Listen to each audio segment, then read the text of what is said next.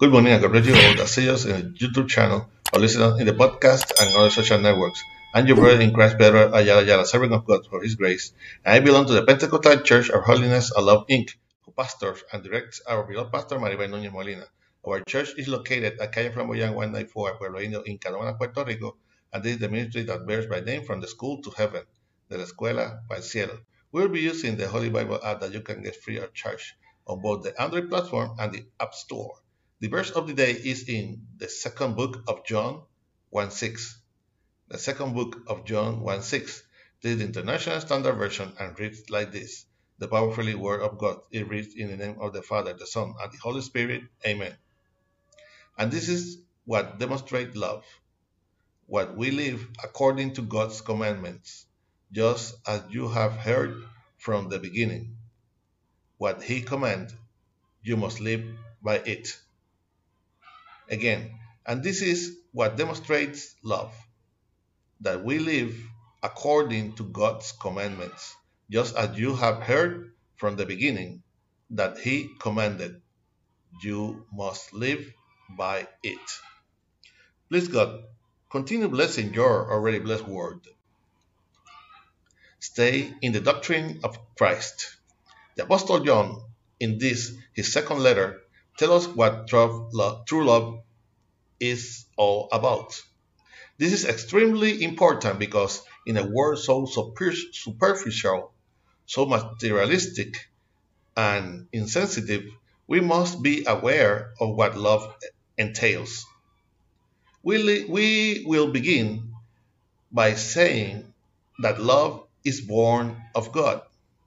This was evidenced by sending his only begotten Son in payment for the sins of a humanity that has always resisted obeying his commandments, regardless of its consequences.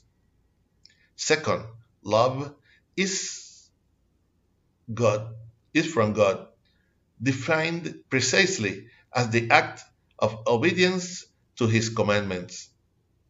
That is why a show of love isn't as simple as kissing or having intimate relationships.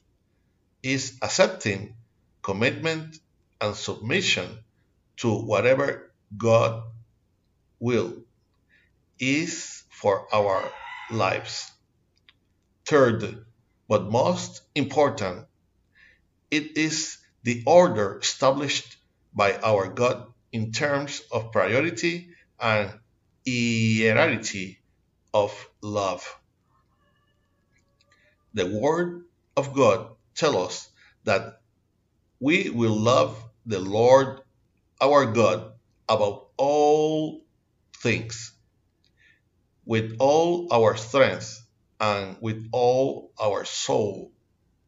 So we will first obey the commandments on all things. After giving the first place to God, then and only then we will love our neighbor as ourselves. Thus, dear brethren, the doctrine of Christ, obeying the Lord as Christ did, is summarized. Amen. I hope that this short exhortation will serve as a reflection and strength to your life in this morning that the Lord has made.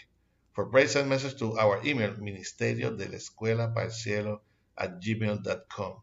You can also get us on YouTube and listen us in the podcast on Facebook. Remember to like and share us to support this ministry. If you have not already did subscribe to this channel where from Monday to Friday we will receive what we have received by grace.